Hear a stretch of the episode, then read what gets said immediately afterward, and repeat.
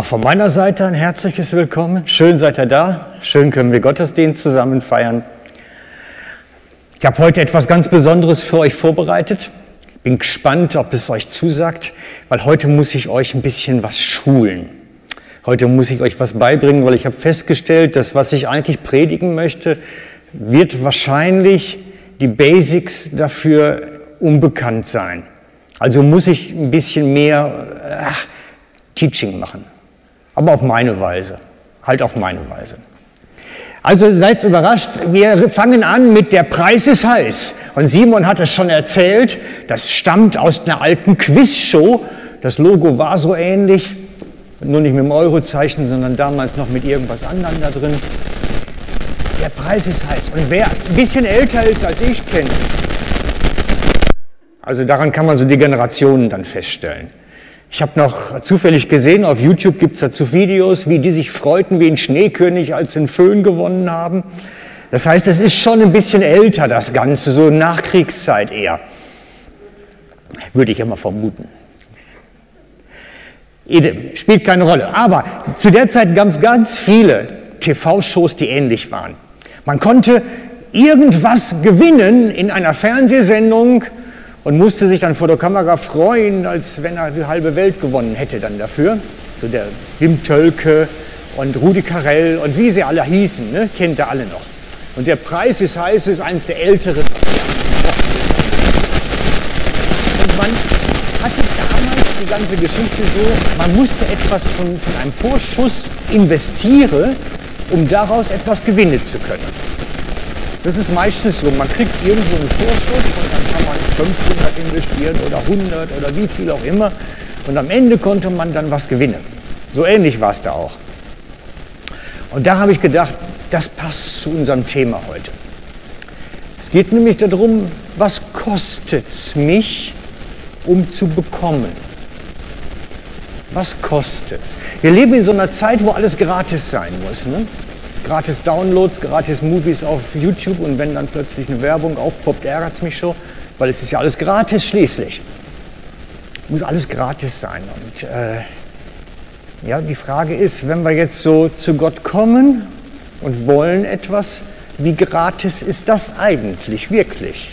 Ist es denn gratis? Ist Gottes Wirken bei dir in deinem Leben gratis? Das ist eine spannende Frage. Weil ich sage, meine These, ich meine, man muss ja, wenn man wissenschaftlich arbeitet, immer eine These vorab geben. Meine These ist, es kostet reichlich. Nur wir wissen es nicht. Wir, müssen, wir werden uns da gar nicht richtig bewusst drüber, was es kostet. Und darüber möchte ich mit euch heute mal ein bisschen nachdenken, weil ich glaube, das lohnt sich.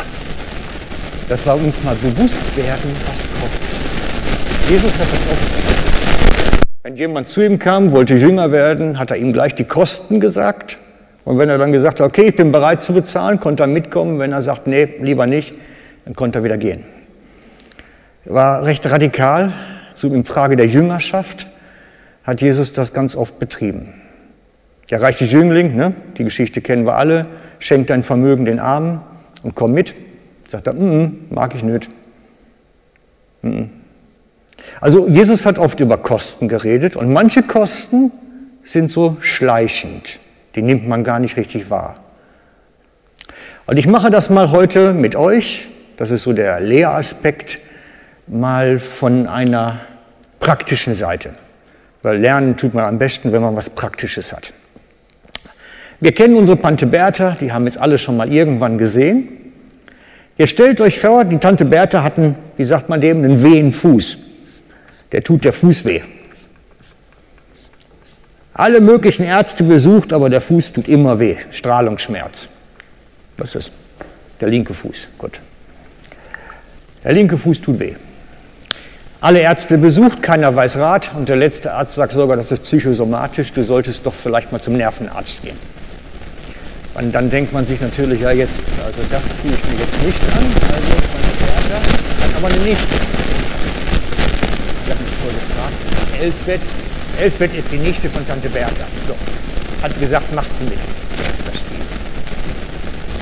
Dann nimmt Tante Bertha das Telefon und sagt, ich rufe jetzt meine Nichte Elsbeth an. Und sagt, Mensch, du gehst doch in so eine Pfingstgemeinde und bei dir betest doch für die Kranken. Das brauche ich auch. Mach das für meinen Fuß. Hey, das wäre doch cool, ne? Wenn deine ungläubige Verwandtschaft dich anruft und sagt, hey komm, bet für mich. Das ist ein Aufsteller. Aber was jetzt tun? Ich meine, klar, wir versprechen natürlich sofort, das machen wir ja. Ne? Und dann kann man sich natürlich hinsetzen und sagen, okay, jetzt setze ich mich jeden Tag hin und sage, oh, Herr, heil du den Fuß von Tante Bertha. Ich behaupte, so nach meinen wie vielen Jahren und Jahrzehnten Erfahrung, dass das wenig hilft. Beide müssten eigentlich einen Preis bezahlen ich weiß nicht, ob sie den bezahlt haben. Und das gucken wir uns heute an, den Preis. Denn der Preis ist heiß. Das ist das Thema heute. Wir brauchen Veränderung oder wir möchten jemandem zur Veränderung helfen. Was kostet's? Für beide. Was kostet's? Okay, starten wir mal. Ich möchte es machen an Bibelstücken, euch das erzählen, dass wir richtig aus der Schrift das verstehen können. Grundsätzlich, und das ist jetzt wirklich wichtig, dass wir das kennen. Grundsätzlich gibt es vier Kategorien der Wiederherstellung und Heilung. Kategorien. Grundsätzlich. Und ich werde das mit euch heute die ersten zwei anschauen.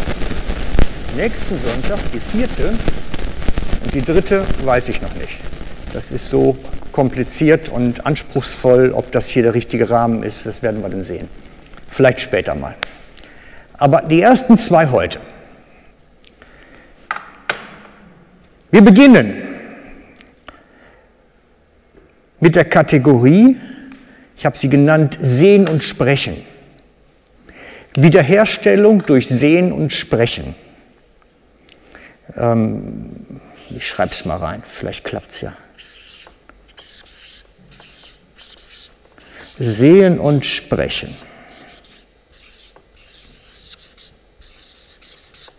Okay. Die erste Bibelstelle dazu ist die Hochzeit von Kanaan. Ich habe gedacht, wir haben heute ein bisschen mehr Zeit zur Verfügung. Wir lesen sie auch ruhig mal, die Bibelstelle. In der Nähe standen, also das ist jetzt aus der gesamten Geschichte, ich muss es schon komprimieren ein bisschen. In der Nähe standen sechs steinerne Wasserkrüge, wie sie die Juden für die vorgeschriebenen Waschungen benutzen. Die Krüge fassten jeder zwischen 80 und 120 Liter. Jesus befahl den Dienern, füllt die Krüge mit Wasser. Sie füllten sie bis zum Rand. Dann sagte er zu ihnen, tut etwas davon in ein Gefäß und bringt es dem, der für das Festessen verantwortlich ist. Sie brachten dem Mann ein wenig von dem Wasser und er kostete davon. Es war zu Wein geworden. Er konnte es sich nicht erklären, woher der Wein kam, nur die Diener, die das Wasser gebracht hatten, wussten es. Er rief den Bräutigam,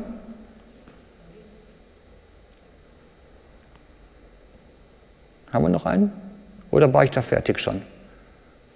Er rief den Bräutigam, ist kein Problem, und sagte zu ihm, jeder anders bietet seinen Gästen zuerst den besseren Wein an und wenn sie dann reichlich getrunken haben, den weniger guten. Du aber hast den besseren Wein bis zum Schluss zurückbehalten. Das langt soweit. Die Geschichte ist bekannt als das erste Wunder Jesu, die Wandlung von Wein zu Wasser in Kanaan. Das Wunder, was Jesus getan hat, steht später. Und ich weiß nicht, wie aufmerksam ihr Bibel lest, wenn ihr das dann lest, ob ihr wirklich langsam genug lest. Denn was hat Jesus getan? Was hat Jesus getan? Nichts. Er hat gesprochen und nichts. Also von der praktischen Handlung her war da nichts.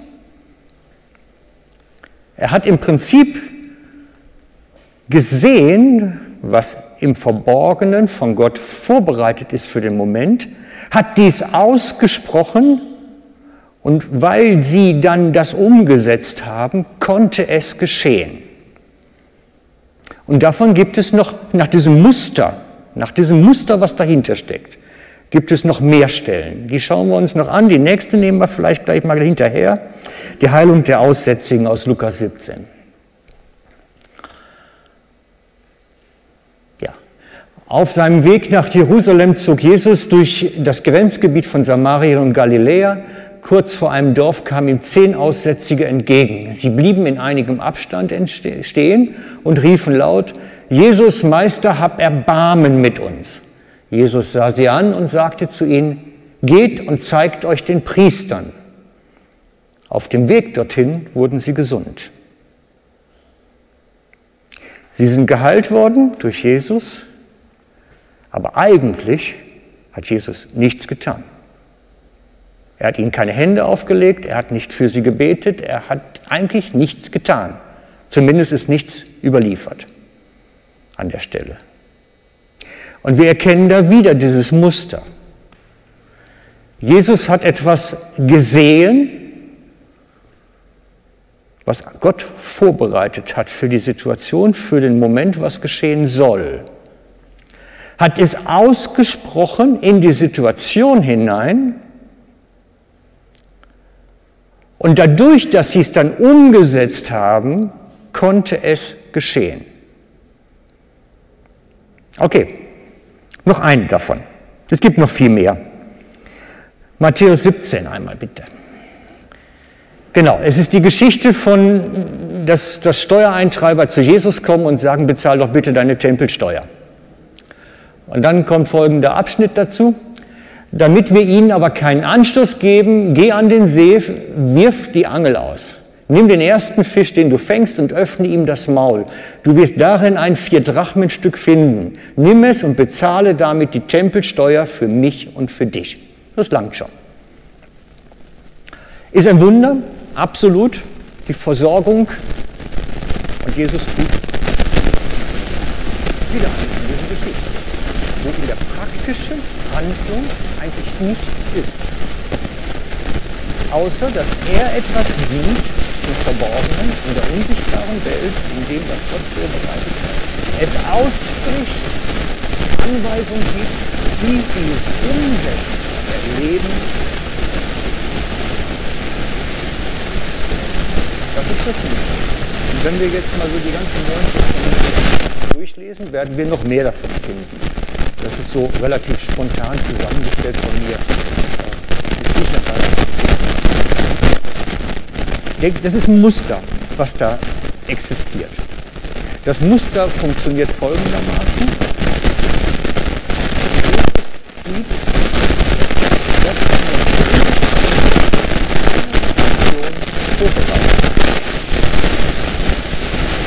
Er spricht es aus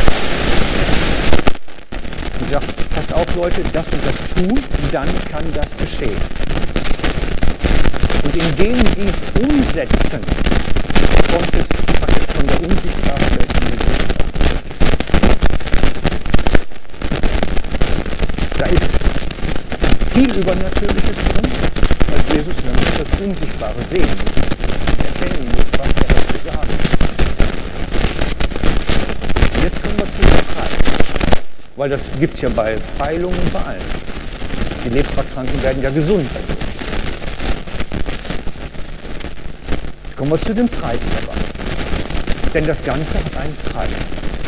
Nehmen wir die Geschichte wieder von Tante Bertha mit ihrem schmerzenden Fuß. Wenn das der Weg ist, den Gott ist es weniger theoretisch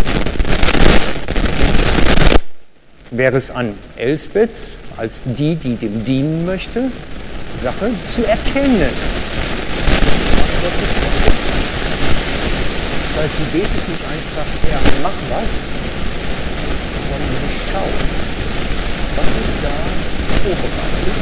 Für diesen Moment, für diese Situation, was kann da geschehen, was, was gibt es da.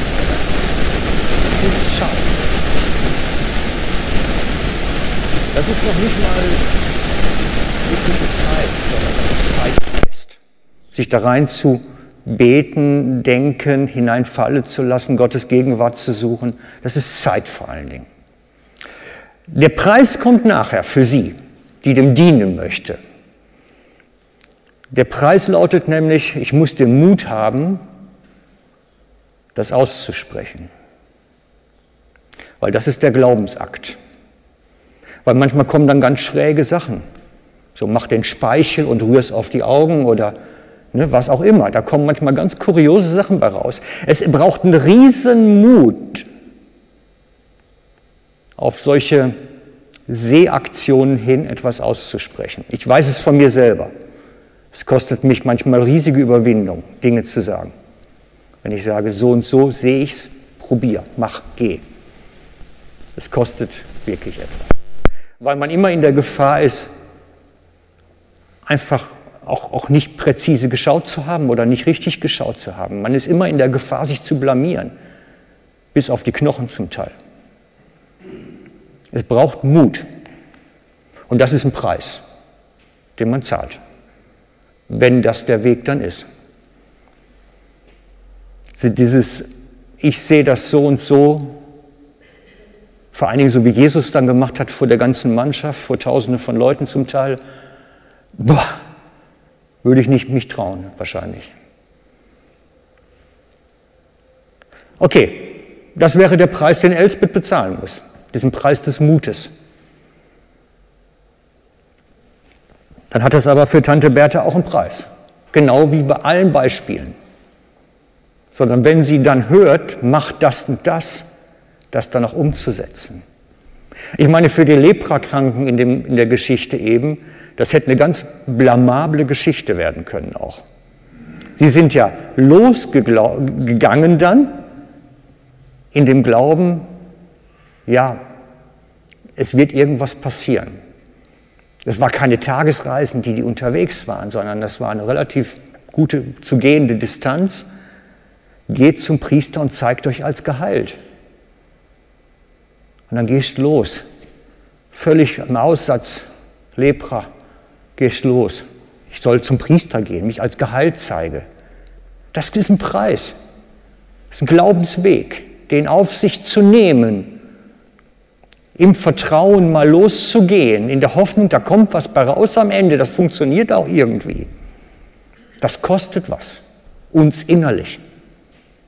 Das kostet was. Das heißt, wenn wir in diesem ersten Segment unterwegs sind, sehen und sprechen, kostet das für den, der dient, eine Menge Mut, das auszusprechen und darauf zu vertrauen, dass Gott das tut, was er da gezeigt hat. Da wirklich auch drauf zu stehen und dran festzuhalten. Und für den, der es hört, braucht es ebenfalls eine Menge Mut, loszugehen im Glauben, umzusetzen, einen Schritt zu gehen, daran festzuhalten. Ich habe da was gehört. Und wir haben eine Unmenge, also wirklich eine große Zahl biblischer Beispiele, wo so agiert worden ist. Es ist das, was Jesus als Teil seines Dienstes angesehen hat. Und das war schon vor seiner Zeit so. Das ist jetzt, ich habe die gar nicht aufgenommen die Geschichte mit ähm, dem Namen, dem aussätzigen Namen, der sich da in, in Jordan äh, untertauchen soll. Ist auch so eine Geschichte. Der Elisa hat, gesehen, was Gott für den vorbereitet hat und was geschehen kann. Und Naaman wäre bald gescheitert an der Stelle, weil er sich nämlich nicht das umsetzen wollte. Also sagt ihm, der Dreck berührt auch, ich nicht unter. Ich habe besseres Zeug zu Hause.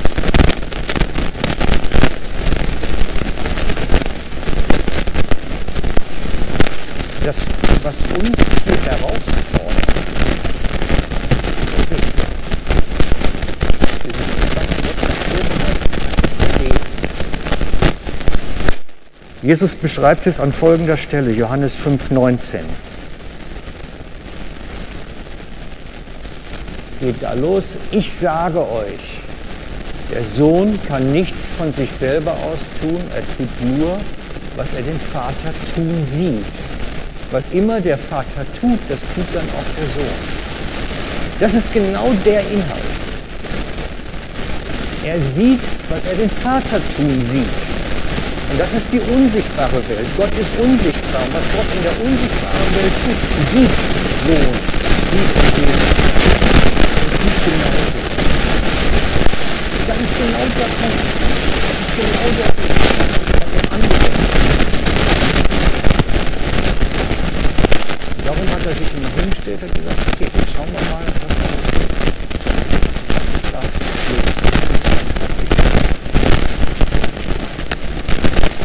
Und das ist erst mal durchgegangen.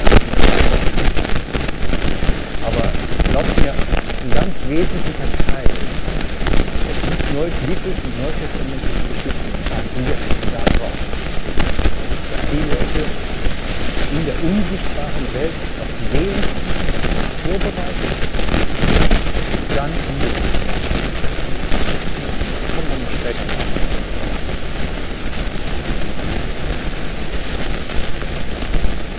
Ich hätte den Wunsch, euch das beizubringen, da reinzupassen, in dieses Schauen, in dieses, was hat da Gott vorbereitet, wie funktioniert. Ich kann es nicht hier machen, ich predige passt das. Das werde ich nach den Ferien wahrscheinlich dann mal anders anstoßen, irgendwie vielleicht einen Abend machen, Ministry, Teaching-Abend. Da kann die Heidi noch einmal Thema, wie man da reinwächst, wie man da hineinkommt in dieses Schauen. Okay, ein großes Segment, wie im Neuen Testament Heilung und Wiederherstellung geschieht, sehen und schauen durch den, der sieht gibt es ein zweites. Und kommen wir zum zweiten. Und danach ist es vier. Deswegen mehr als zwei machen wollen.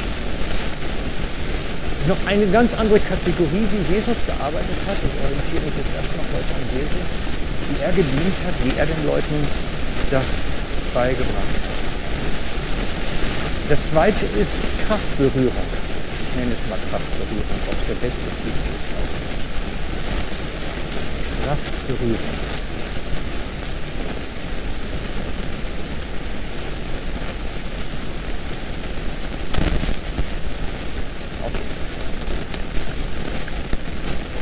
Die Geschichte mit der blutflüssigen Frau, damit fangen wir mal an. Markus 5, 25. Unter den Leuten war auch eine Frau, die seit zwölf Jahren an schweren Blutungen litt. Sie war bei vielen Ärzten in Behandlung gewesen und hatte dabei viel gelitten und ihr gesamtes Vermögen ausgegeben. Aber es hatte nichts genützt, im Gegenteil, ihr Leiden war nur noch schlimmer geworden. Diese Frau hatte von Jesus gehört, nun drängte sie sich in der Menge von hinten an ihn heran und berührte sein Gewand. Denn sie sagte sich, wenn ich auch nur sein Gewand berühre, werde ich gesund. Und wirklich im selben Augenblick hörte ihre Blutung auf und sie spürte, dass sie von ihrem Leiden geheilt war.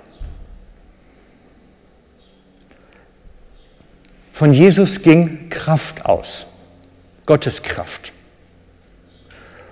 Und diese Frau hat sich gesagt, daran geglaubt, daran festgehalten, wenn ich das berühre, wenn ich irgendwie mit dieser Kraft in Berührung komme, dann kann in meinem Leben was geschehen. Dann ist alles möglich, wenn ich nur irgendwie diese Kraftberührung habe.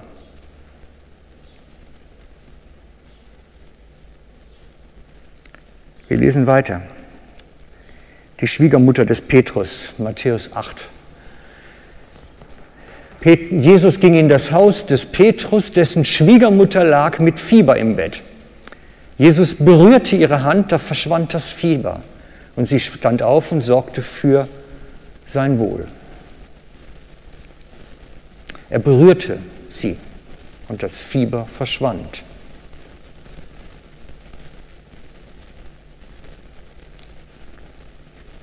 Und nehmen wir den dritten dazu, Matthäus 14. Die Bewohner des Ortes erkannten Jesus und benachrichtigten die ganze umliegende Gegend. Darauf brachte man alle Kranken zu ihm und bat ihn, er möge sie doch wenigstens den Saum seines Gewandes berühren lassen. Und alle, die ihn berührten, wurden geheilt. Es ging Kraft von ihm aus. Die ihn berührten, wurden geheilt. Das ist die zweite Kategorie. Kraftberührung. Noch einmal den Saum des Gewandes berühren. Noch einmal in Berührung kommen.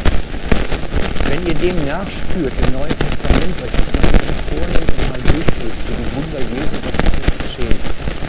Es hat ganz viel mit diesen Kraftberührungen auf sich. Dass in ihm so viel Präsenz Gottes, so viel Kraft Gottes war, dass der, der damit in Berührung kam, geheilt wurde.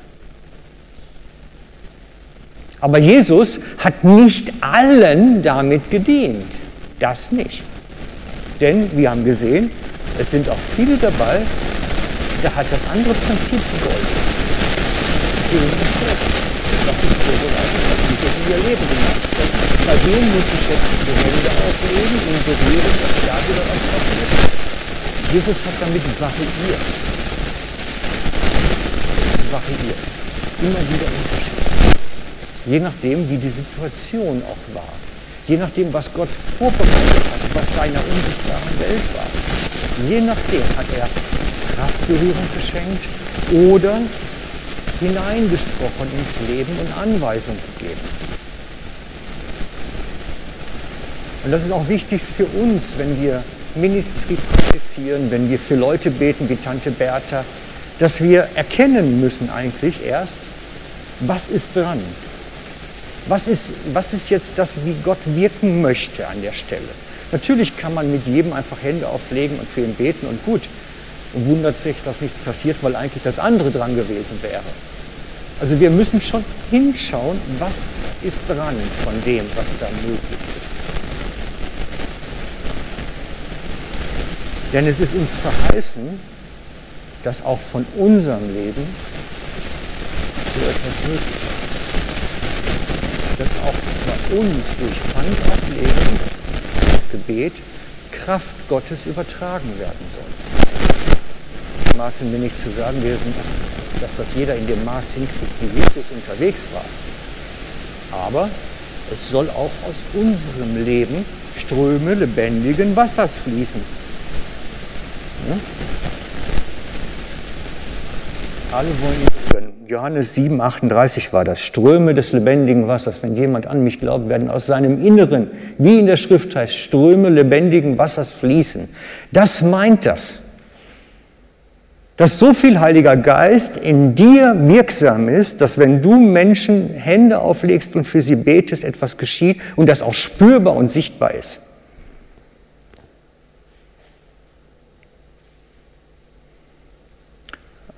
Und jetzt noch eine Geschichte, ich habe die Stelle jetzt nicht vorbereitet. Matthäus 18, na, ich krieg's nicht hin. Ähm, es gibt eine Geschichte, Jesus in Galiläa.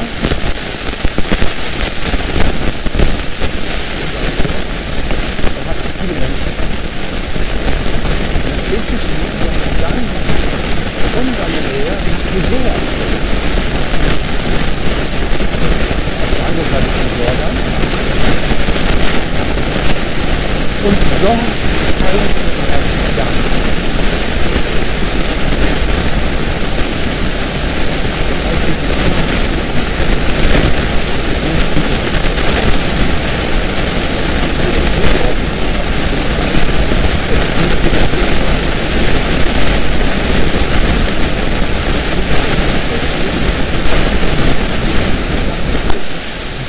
Sie dann irgendwann berührt wurden.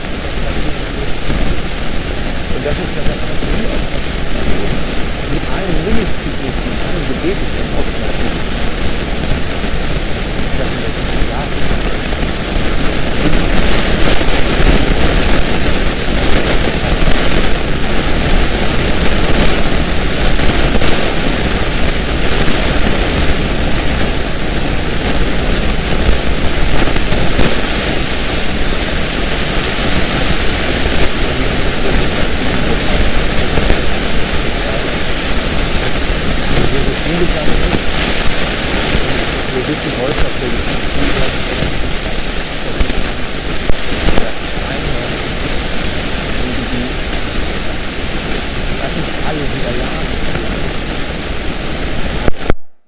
Geschaut. Wo hat Gott etwas vorbereitet? Sehen. Wo ist was vorbereitet? Wo soll ich hingehen?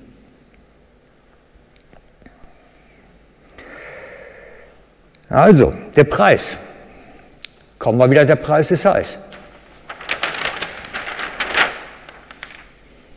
Wenn also Tante Berthas Fuß schmerzt und du erkennst, nein, es ist jetzt nicht mit Sehen und mit Anweisung geben verbunden, sondern hier ist es ein Fall, wo ich die Hände auflegen soll und in der Kraft Gottes, die in mir ist, ihr dienen soll, dass Gott das berühren kann. Dann kostet das was. Wisst ihr, diese Kraft in uns zur Entfaltung bringen, es kostet uns einen Weg. Das passiert nicht zufällig über Nacht. Das ist ein Weg. Ein Weg, wo man unterwegs ist, den Heiligen Geist mehr und mehr in sich zur Wirkung zu bringen. Mehr und mehr aufzutanken, aufzuladen. Jesus beschreibt uns immer wieder als, als ein Ersatzkanister, die Jungfrau mit dem Öl. Wir, wir brauchen einen hohen Pegel am Heiligen Geist in uns, damit wir anderen in dieser Kraft dienen können. Und es ist dann in unserer Verantwortung dafür zu sorgen, dass der Pegel immer recht hoch ist und eigentlich nicht zu tief runtersackt. Zweitens, dabei Fehler zu machen. Freunde, das ist bei dem Ganzen. Wenn wir nicht lernen und uns trauen, Fehler zu machen, wird nichts passieren. Der perfekte Einsteiger gibt es nicht. Jeder fängt mal irgendwo an und macht seine Schritte und probiert was aus und macht seine Fehler. Und wenn wir keine Fehler machen wollen, werden wir nichts erleben.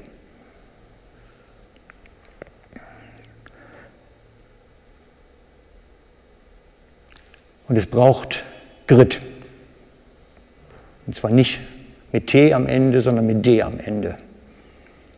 Es meint Ausdauer, Hartnäckigkeit, Zähigkeit, dranbleiben, nicht aufgeben, Grit. Das braucht's.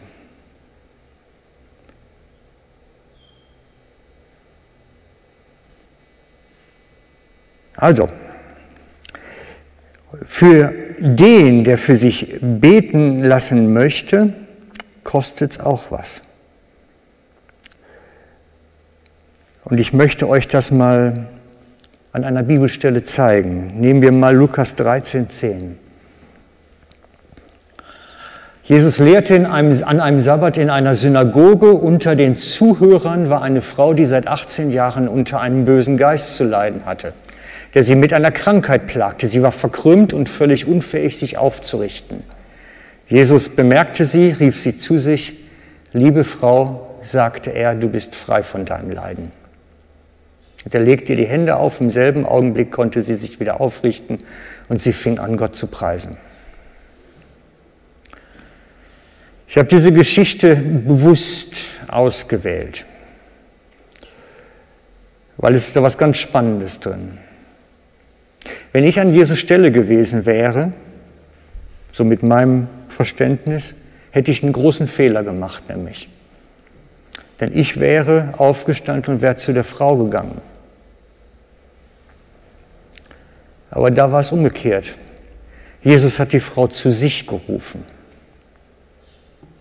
Und zwar vor den Augen der ganzen Synagoge geht er den Weg, dass es heißen kann, blamiert bis auf die Knochen.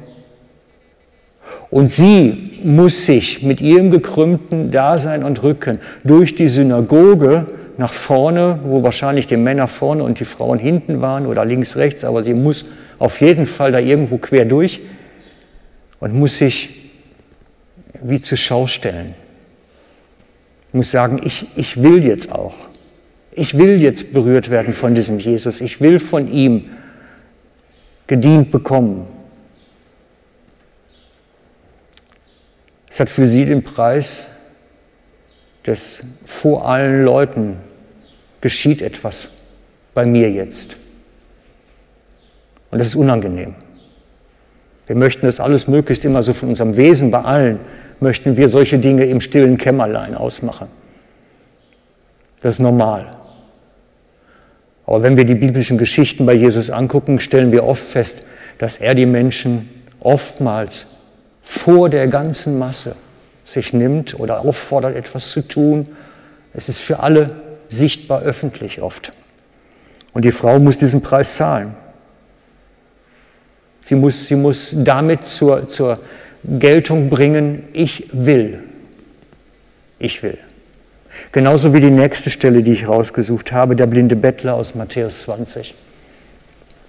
Oder zwei blinde Bettler. Zwei Blinde, zwei Blinde, die am Straßenrand saßen, also Bettler, dass Jesus vorbeikam und riefen, Herr, du Sohn Davids, hab Erbarmen mit uns. Die Leute fuhren sie an, sie sollen doch still sein. Doch die Blinden schrien nur lauter, Herr, du Sohn Davids, hab Erbarmen mit uns. Habt das gehört? Die haben da geschrien, Herr, du Sohn Davids, hab Erbarmen, ja. So ungefähr, nur damit ihr eine Vorstellung habt. Jesus blieb stehen, rief die beiden zu sich, sie müssen kommen. Das heißt, sie müssen jetzt geführt werden, wichtig, ne? sie müssen kommen. Was fragt er sie? Was möchtet ihr von mir? Ist das nicht eine überflüssige Frage? Nein. Er möchte, dass sie aussprechen, und das kommt jetzt als nächstes, haben wir das noch drauf? Ich weiß gar nicht. Wir möchten sehen können. Das ist ganz wichtig, dass wir sagen können, was wir wollen und dass wir das aussprechen können. Hast du schon mal Jesus gesagt, was du willst? Nicht so rumgeeier ein bisschen? Ich will mich besser fühlen. Nein? Ich will, dass mein kaputter Fuß wieder heil ist. Es ist wichtig, dass wir das mal sagen können. Jesus fragt konkret, nicht rumgeeier was willst du von mir?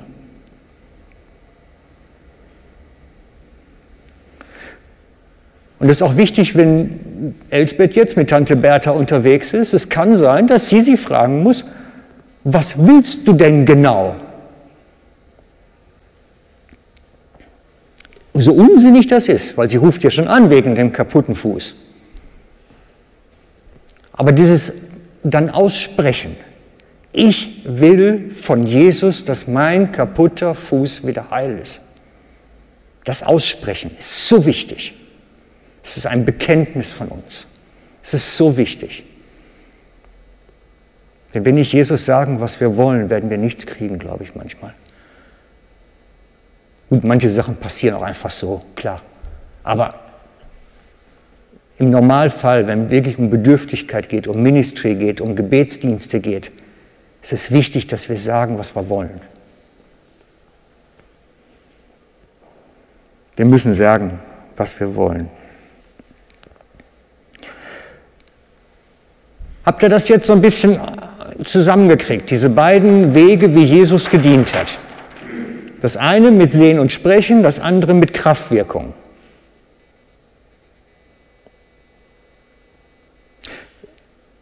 Und jetzt kommt, das ist wichtig, dass wir das wissen, dass es diese Varianten gibt.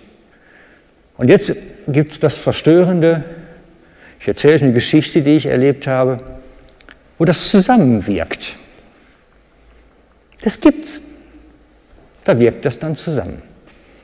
So bin ich mit einer Gruppe unterwegs gewesen, mehrtägig. Ähm, und wir waren abends essen zusammen im Restaurant. Und eine Frau war dabei, die dann plötzlich anfing, oh, meine Zahnschmerzen, ich habe so Zahnschmerzen, es tut so weh, ich kann überhaupt nicht essen. Da waren nicht Christen dabei, ein paar Christen und eine ganz gemischte Truppe und lockere Unterhaltung, eine Menge Rotwein. Und ich gesagt, okay, komm, wir beten dafür, jetzt hier. Bist parat? Können wir? Willst du gesund werden? Sollen wir beten? Bin aufgestanden, habe ihr die Hände aufgelegt für sie, mitten unter den Leuten im Restaurant bei Rotwein und Pizza für sie gebetet.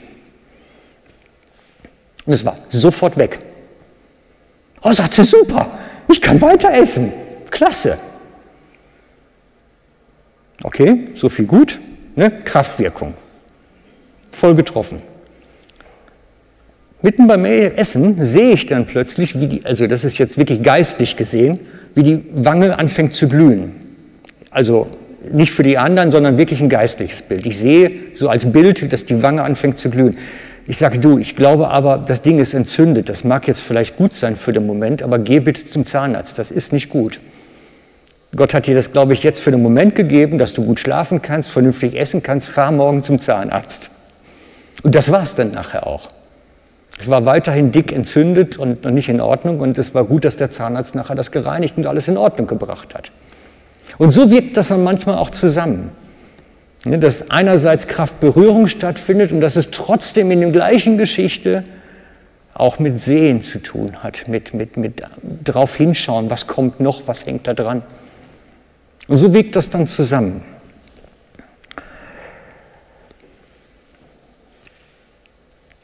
Vielleicht hast du da keine Tante Bertha. Also Bertha ist nicht so ein gewöhnlicher Name unbedingt.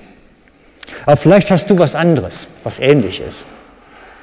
Ein Kind, was in der Scheiße liegt, Eltern, die völlig blöd tun und, und, und. Das Profil ist riesig. Wo wir in der Rolle sind, da ist ein weher Fuß. Was machen wir jetzt damit? Und dann bist du in der Rolle,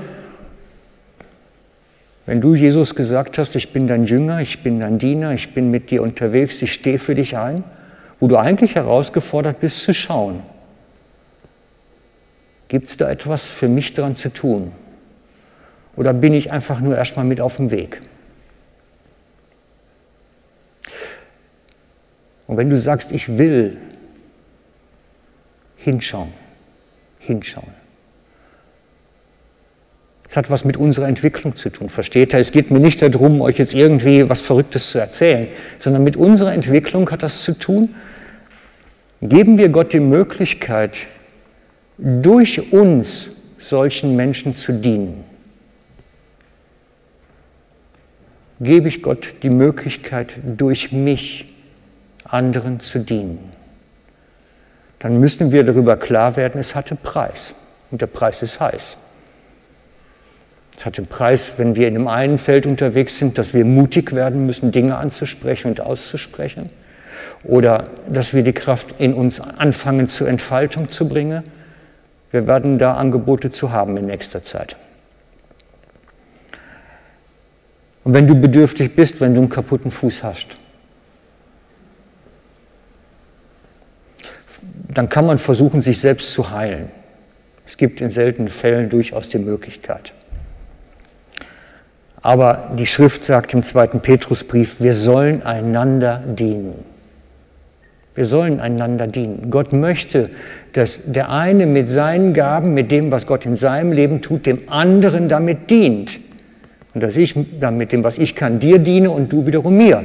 Wir sollen einander mit dem, was Gott in uns tut, dienen. Und ich glaube, dass wir sowohl Bediente sein dürfen, als auch Dienende sein dürfen. Manchmal fällt uns das leichter zu dienen, als bedient zu werden. Das ist so ein bisschen unsere Kultur in der westlichen Welt. Wir sind lieber die Dienenden als die, die sagen, ich bin bedürftig. Nein, wir sollen beide Rollen einnehmen können. Wir sollen auf beiden Seiten stehen können. Wir sollen sowohl die sind, die, denen man dienen darf, als auch die, die wiederum dienen. Und ich mache euch Mut, da was zu entwickeln, weiterzugehen, nicht stecken zu bleiben. Es ist mehr möglich. Es geht viel mehr. Die Frage ist einfach nur, mache ich mich auf den Weg? Mache ich mich auf den Weg? Ich habe euch jetzt recht, recht viel erzählt. Und es hat mit Grundsatzentscheidungen zu tun. Die trifft man recht häufig. Ich habe die in meinem Leben so oft getroffen. Ich will. Ich möchte, Jesus, dass du mir hilfst, weiterzukommen, mich weiterzuentwickeln, zu lernen, dazuzukommen. Es hat wirklich was mit, mit, mit Zurüstung zu tun. Wir haben das in der Schrift gesehen, wie Jesus das schafft. Und wir machen das jetzt so, dass wir uns einen stillen Moment nehmen. Ich denke, das ist am günstigsten jetzt so ein bisschen zum Selbstreflektieren nochmal. So, so mal über die Bücher gehen. Wo stehe ich? Bin ich parat? Und möchte ich wirklich weiterkommen? Und auch vielleicht eine Entscheidung zu treffen für sich nochmal neu. Das ist, kann man nicht oft genug tun. Denn auch mutige Schritte brauchen die Entscheidung dazu. Ich habe als junger Mann immer Fallschirm springen wollen, weil ich fand, dass diesen Nervenkitzel da jetzt losgumpen zu müssen. Ich wollte das unbedingt erleben. Nachher ist es nicht mehr gegangen, weil die Knochen zu kaputt waren. Haben sie mir von abgeraten dann. Aber das sind so diese, ne, dieses, es braucht diesen Moment, ich will mutig sein. Ich will mutig sein. Mut braucht eine Entscheidung. Mut braucht eine Entscheidung. Und auch solche Entscheidungen wie, ich möchte, Jesus, mit dir weiterkommen, das ist eine Entscheidung in mir. Weil wenn ich Gott das sage, der nimmt das ernst. Ich weiß noch, dass ich als junger Mann, bevor ich Claudia kennengelernt habe, mal gesagt habe, Herr, du kannst mich hinschicken, wo du willst. Und er hat es ja wirklich gemacht. Der nimmt sowas ernst. Und wenn du sagst, ich will jemand werden, der auch in der Kraft Gottes anderen dienen kann, dann nimmt Gott das ernst. Ich kann euch nicht sagen, wie schnell das geht, wann die Entwicklungen kommen, aber er nimmt es ernst. Er hört es und nimmt es ernst. Und ich lade euch ein, über die Bücher zu gehen, wo ihr steht und ja, wie man da weiterkommt. Seid ihr dabei? Einmal kurz nicken. Ja, alles mitgekriegt. Keine Einschlafen. Also, wir nehmen uns eine Zeit zum Gebet. Jesus, und wir danken dir dafür. Wir danken dir dafür, dass du wirklich konkret mit uns unterwegs bist. Dass du uns ernst nimmst, wenn wir dir sagen, wir möchten weiterkommen, wir möchten mit dir weiterkommen, wir möchten lernen, Schritte zu gehen, mutige Schritte zu gehen. Wir möchten lernen, wie Jesus zu dienen nach seinem Vorbild. Wir möchten lernen, die Dinge auszusprechen, die wir sehen. Wir möchten lernen, in der Kraft zu dienen, die du uns freisetzt. Ich möchte dich bitten, komm, Heiliger Geist, jetzt und rühre du unsere Herzen an. Damit wir erkennen, wo wir stehen und Entscheidungen treffen darüber, wo wir hinwollen was in unserem Leben eigentlich noch geschehen ist. Und wir laden dich ein, komme du und zeige du uns, was du vorhast.